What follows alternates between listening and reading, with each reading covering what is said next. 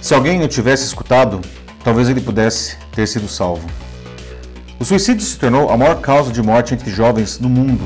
Essa não é uma estatística fria que possa ser ignorada, especialmente porque muitos, talvez a maioria desses casos, poderia ter sido salva se alguém oferecesse apoio a tempo. Mas isso não acontece e o principal motivo é que ninguém percebe as intenções fatais do suicida, por mais que ele emita e ele emite vários sinais. Agora a tecnologia está criando mecanismos eficientes para identificar a depressão e tendências suicidas e ajudar essas pessoas. Vem comigo entender como isso funciona e como você pode ajudar a salvar vidas. Talvez até de alguém próximo, porque a depressão é uma doença silenciosa e terrível que pode atingir qualquer um, e suicídio é a sua pior consequência.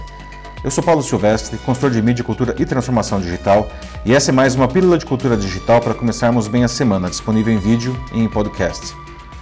No mundo, mais de um milhão de pessoas se suicidam todos os anos. Né? Isso dá uma morte a cada 40 segundos.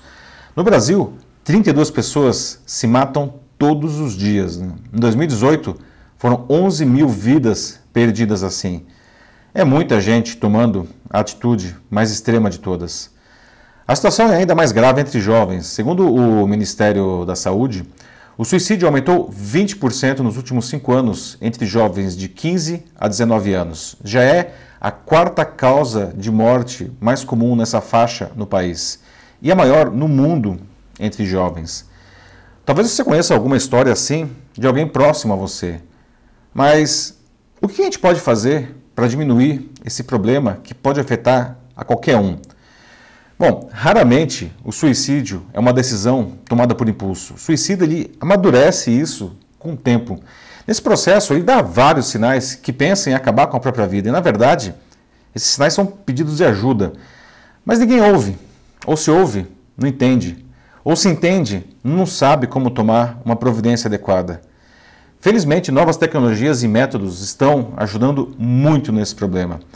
Pesquisadores da University of Reading, na Inglaterra, e da Florida State University, nos Estados Unidos, descobriram que pessoas com depressão costumam postar nas redes sociais mensagens com palavras e construções específicas. Eles chamaram isso de gramática da depressão. Ela é capaz de identificar essa terrível doença mesmo em seus estágios iniciais. A partir desse estudo, a agência África e a desenvolvedora BCS criaram para a revista Rolling Stone Brasil o que eles chamaram de algoritmo da vida. Trata-se de um sistema que fica varrendo mensagens no Twitter em busca dessas expressões críticas. Para evitar falsos positivos, quando algo suspeito é identificado, a mensagem passa por uma checagem cuidadosa que considera contexto, ironias e a recorrência dos termos. Se o problema for confirmado, um perfil criado especificamente para esse serviço com o auxílio de psiquiatras entra em contato com o indivíduo por uma mensagem privada. O objetivo é conversar e entender o usuário para lhe sugerir a melhor forma de tratamento, indicando inclusive o Centro de Valorização da Vida, o CVV, cujo telefone é 188. O algoritmo da vida está funcionando desde fevereiro e de lá para cá ele já verificou cerca de 34 milhões de tweets de 1 milhão e 400 mil perfis. No meio disso tudo, detectou quase 300 mil riscos potenciais e cerca de 1.400 pessoas foram direcionadas ao CVV. Mas que iniciativa incrível! Se uma única vida tivesse sido salva assim, tudo terá valido a pena, mas aposto que muito mais que isso foi salvo. No dia 11, a iniciativa ganhou dois incríveis apoios. Eu estava no SAP Penal, que é o maior evento de tecnologia de, e negócios da América Latina, quando a Cristina Palmaca, que é a presidente da SAP Brasil, chamou ao palco o Sérgio Gordilho, co-presidente da Agência África, e o Kleber Moraes, diretor-geral da Amazon Web Services no Brasil.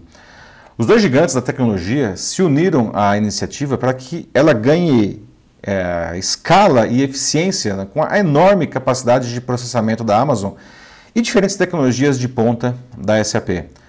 O algoritmo da vida ele está sendo recriado dentro de soluções da SAP para aproveitar recursos como inteligência artificial e análises preditivas que serão capazes de identificar mudanças nos padrões de comportamento dos usuários que possam indicar com grande assertividade qualquer risco.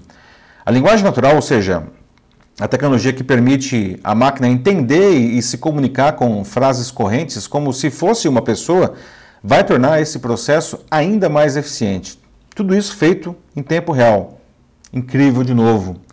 A tecnologia digital já dá esse tipo de visão aos negócios há bastante tempo, mas essa é uma prova que ela pode ser aplicada a qualquer disciplina humana. Na verdade, desde que a medicina se dissociou do curandeirismo místico para se aproximar da ciência, a tecnologia ocupa um espaço crescente nos diagnósticos e nas curas. É só pensar que há 100 anos pessoas morriam de gripe pela inexistência de antibióticos. E o raio-x era algo bem experimental ainda. Hoje, pulseiras eletrônicas são capazes de medir o nível de glicose no sangue do paciente pelo seu suor. Pois é, e de maneira automática.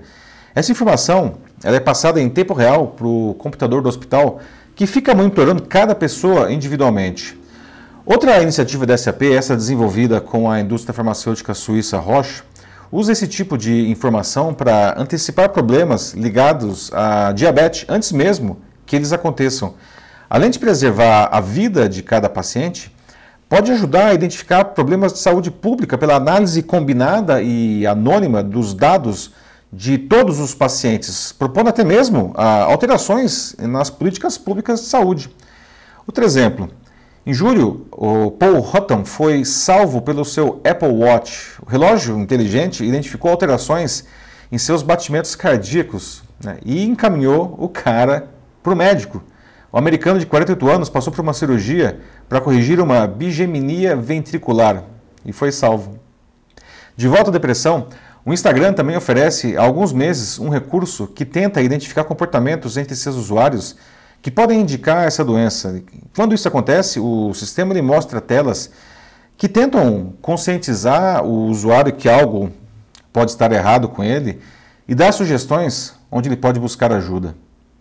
A empresa americana Harris Logic, que presta atendimento a pessoas com depressão, também desenvolveu um sistema em plataformas SAP para isso.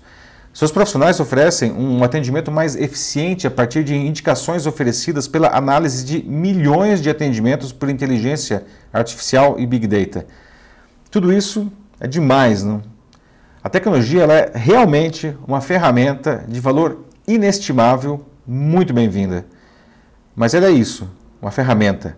Carl Jung, que é o fundador da psicologia analítica, dizia: conheça todas as teorias, domine todas as técnicas, mas ao tocar uma alma humana, seja apenas outra alma humana. A tecnologia identifica, avisa, sugere com grande precisão, mas a gente precisa estar atento e ser empáticos com quem está à nossa volta. Às vezes, uma simples palavra amiga pode ser o suficiente para salvar alguém.